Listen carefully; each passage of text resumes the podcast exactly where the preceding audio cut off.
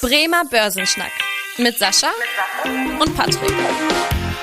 Moin und herzlich willkommen zu einer neuen Podcast-Folge. Mein Name ist Patrick Pech, mit dabei ist wie immer der Sascha Otto und wir beide schnacken jede Woche in diesem Podcast über ein spannendes Börsenthema. Und in letzter Zeit gerieten die Börsen ja aufgrund der höheren Inflation und der gestiegenen Ölpreise äh, unter Druck. Und in dieser Folge werfen wir gemeinsam mit euch einen Blick auf den Ölpreis sowie auf die Inflationsraten und zeigen euch, ob diese Themen eine Gefahr für die Börsensituation darstellt. Unser Thema der Woche. Ja, unser Thema der Woche, die Inflationsentwicklung und die steigenden Ölpreise in den letzten Tagen und Wochen. Und äh, ja, Sascha, dann erstmal Lass uns doch mal einen Überblick geben. Auch allein, wenn man heute mal auf die Börse guckt und den DAX anschaut, dann sieht man, dass die Börse da wieder unter Druck steht und der DAX jetzt unter 15.000 Punkten liegt. Wir nehmen hier heute am 6. Oktober auf. Das gefürchtete Inflationsgespenst geht also wieder an den Börsen um. Was ist denn da aktuell los und äh, hältst du das für eine, ja, für ein längerfristiges Risiko oder ist das nur so eine Momentaufnahme? Also, momentan ist es tatsächlich so, dass die Rohstoffpreise, also ob es die Ölpreise sind, ob es Lebensmittelpreise sind, ob es Gas ist, momentan hossieren. Also der Ölpreis ist natürlich eine der Preise, die man am ehesten sieht, aber auch der Gaspreis in den letzten Wochen ja immer prominenter geworden. Einzelne Staaten in der Europäischen Union, Frankreich zum Beispiel, haben ja auch schon gesagt, dass sie den Gaspreis und den Energiepreis gerne deckeln wollen, mhm. um uns nicht einen sehr teuren, kalten Winter zu bescheren. Man merkt schon, dass Energie sehr teuer wird. Woran liegt das momentan vielleicht ein bisschen oder was ist da momentan so ein bisschen die Story dabei?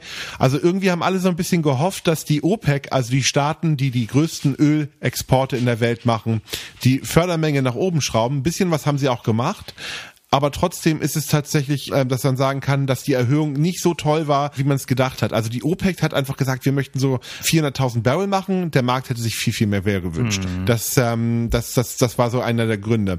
Das Gasthema hat sehr stark mit Russland zu tun. Die sind momentan, die könnten viel mehr liefern ähm, nach Europa, machen das aber nicht, um natürlich ihre Position zu stärken in Hinblick auf die ähm, Nord Stream Pipeline und gerade natürlich auch in Hinblick auf die neue Regierung, die wir jetzt hier haben, die das ja sehr teilweise kritisch sehen könnte. Die Regierung Regierung, die da kommen könnte, weil die Grünen haben ja schon sehr klar gemacht, dass sie ähm, nochmal über Nord Stream verhandeln wollen würden und sehr wahrscheinlich werden die ja ein Teil der neuen Regierung sein.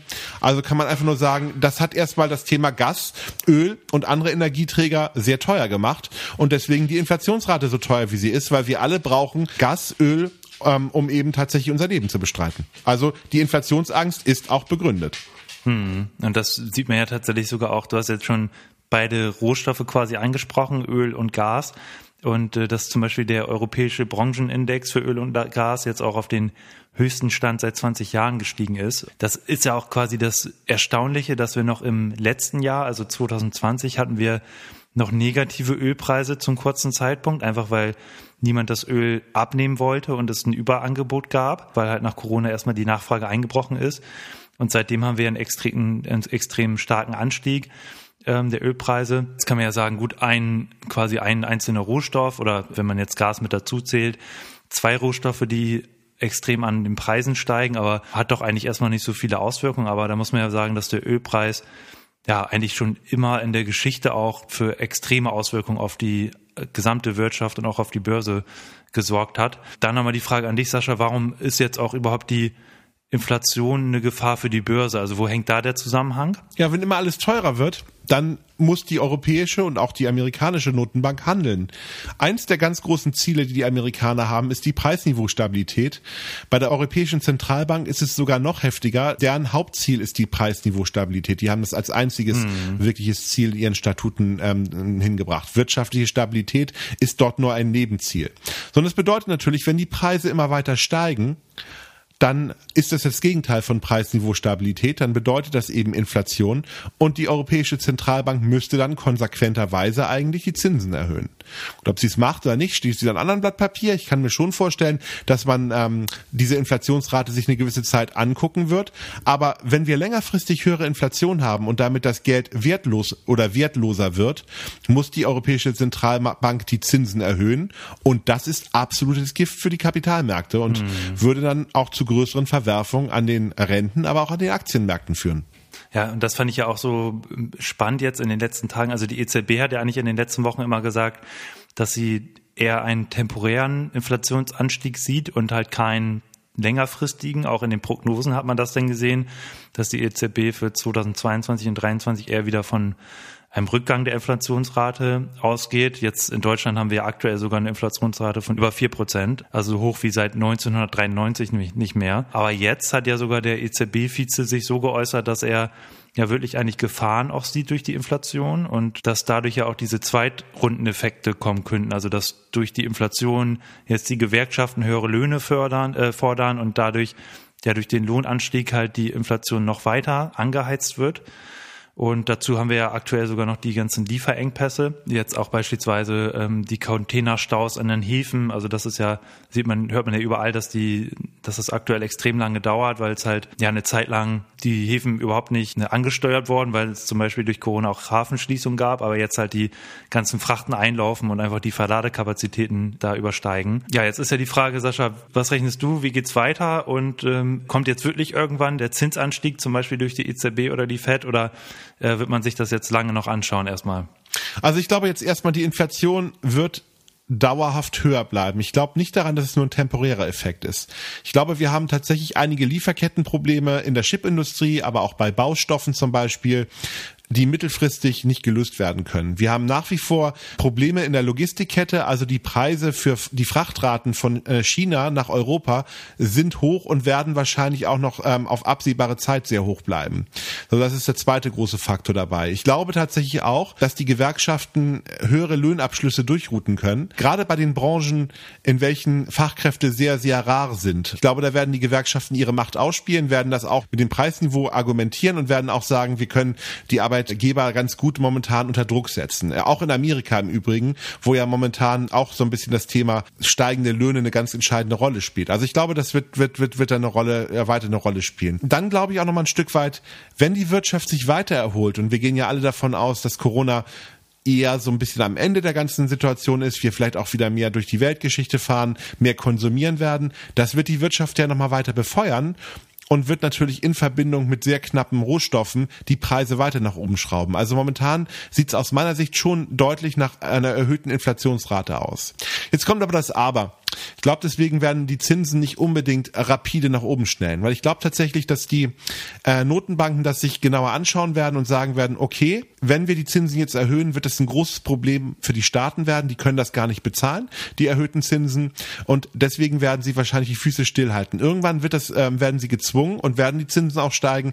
Aber ich befürchte jetzt nicht dieser große Zinssprung, den die Börsen jetzt momentan als Schreckgespenst so ein bisschen aufgerufen haben. Hm, okay, ja, auf jeden Fall bleibt das ein spannendes Thema und tatsächlich ja wirklich eine Gefahr für die Börse, aber man muss man natürlich abwarten, wie du auch schon gesagt hast, wie die Notenbanken hier reagieren. Ja, und Sascha, dann würde ich sagen, lass uns doch auch nochmal einen Blick auf sonstige aktuelle Themen werfen. Wir haben ja jetzt nicht nur den Ölpreis, äh, der gerade an der Börse ja, im Fokus steht, sondern auch ein paar andere Themen. Na, wobei ich würde vielleicht noch eine Sache echt ganz gerne ergänzen, vielleicht, ja, weil natürlich. das passt auch ganz gut rein, weil ich glaube, eine Sache ist völlig klar. Die Preise müssen de facto auch steigen, gerade bei den Energierohstoffen. Hm. Ganz einfach, wenn wir dieses mit den Klimazielen ernst meinen, also wenn wir wirklich sagen, wir möchten das Pariser Klimaabkommen einhalten, dann muss, müssen die Preise einfach anziehen. Also es ist ein Automatismus. Das weiß auch die EZB ein Stück weit.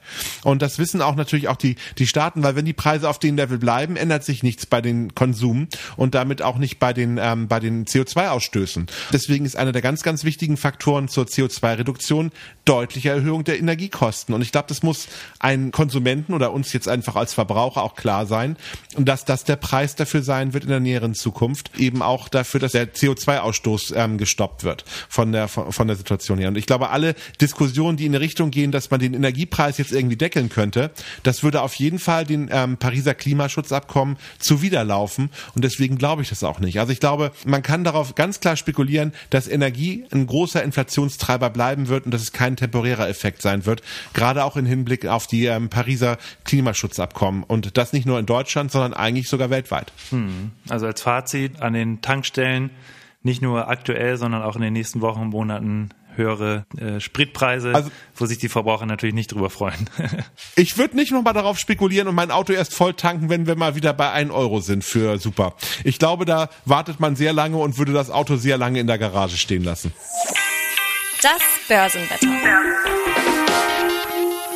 Und Sascha, wir haben ja auch in der letzten Folge mal über ja, die Bundestagswahl gesprochen. Äh, jetzt haben wir ja quasi auch äh, heute die, die Meldung gehabt, dass jetzt äh, die FDP und die Grünen erstmal mit der SPD sprechen wollen und äh, nicht äh, die Gespräche mit der Union äh, fortsetzen. Also, sage ich mal, eine Ampelkoalition derzeit wahrscheinlicher ist als Jamaika. Siehst du da Auswirkungen auf die Börse oder ist das eher so ein Non-Event?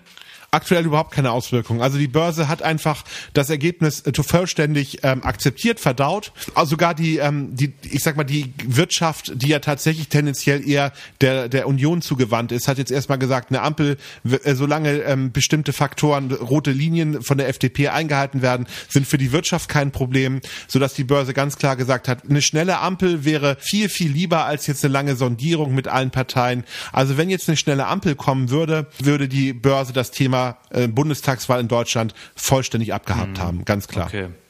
Genau, das wird aber sich natürlich auch noch wahrscheinlich ein paar Wochen hinziehen. Also da werden wir dann auf jeden Fall nochmal drüber berichten, wenn es da ja zu einer Einigung kommen sollte und da natürlich nochmal so ein bisschen den Überblick geben, was für Folgen jetzt äh, eine mögliche neue Regierung auf die Börse haben kann. Und ansonsten, Sascha, wenn wir mal einen Blick rüberwerfen quasi in die USA, da wurde jetzt gerade ein Übergangshaushalt beschlossen und quasi die Zahlungsunfähigkeit konnte, konnte gerade noch abgewendet werden. Aber gefühlt ist das Thema ja auch noch nicht vom Tisch. Siehst du da noch Risiken für die Börse aktuell? Naja, ich meine, alle Jahre wieder kommt ja diese wunderbare Diskussion in Amerika, ob die Schuldenobergrenze angehoben wird oder nicht. Also das ist für mich eigentlich schon so ein normales Prozedere. Ich finde es jetzt dieses Jahr ein bisschen gefährlicher als sonst. Warum? Tatsächlich sind die Republikaner momentan natürlich noch sehr vergrätzt aufgrund ihres Wahlmisserfolgs.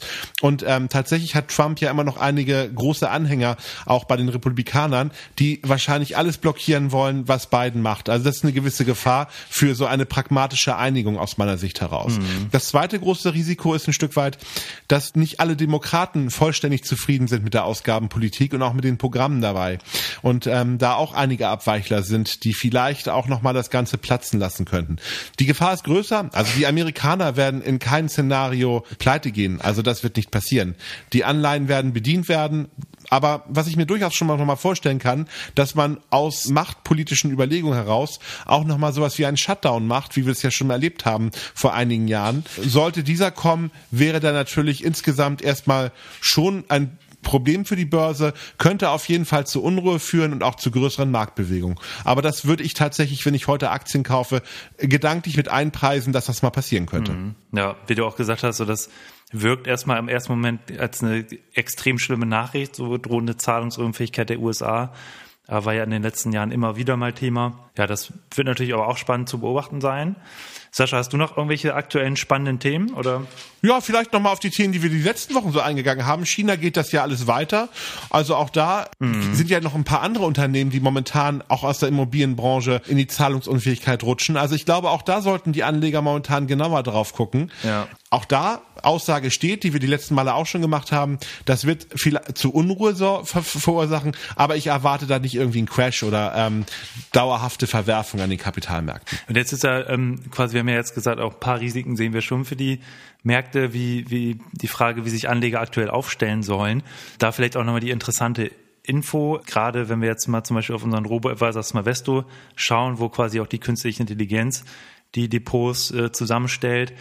Da ähm, war ja auch eine ganz interessante Geschichte, dass die KI da quasi schon vor ein paar Wochen auf die Rohstoffentwicklung gesetzt hat und da quasi ein ETCs in viele Kundenportfolios gelegt hat, was ja auch nochmal eine ganz interessante ja, Geschichte war, wo jetzt natürlich der ETC sich ganz gut entwickelt hat. Sascha, ist das ein Thema für alle Anleger jetzt, dass man auch mal auf, auf Rohstoffpreise setzt oder auf irgendwelche Aktien, die eher von einer Inflation profitieren? Oder würdest du da jetzt erstmal quasi keine Depotumschichtung machen? Grundsätzlich ist das natürlich eine der Fragen, die sich jeder Anleger stellen muss, ähm, ob er das mit seiner Nachhaltigkeit vereinbaren kann. Weil natürlich sind es die Ölaktien, die, ähm, die ganzen Rohstoffaktien nicht die nachhaltigsten Firmen.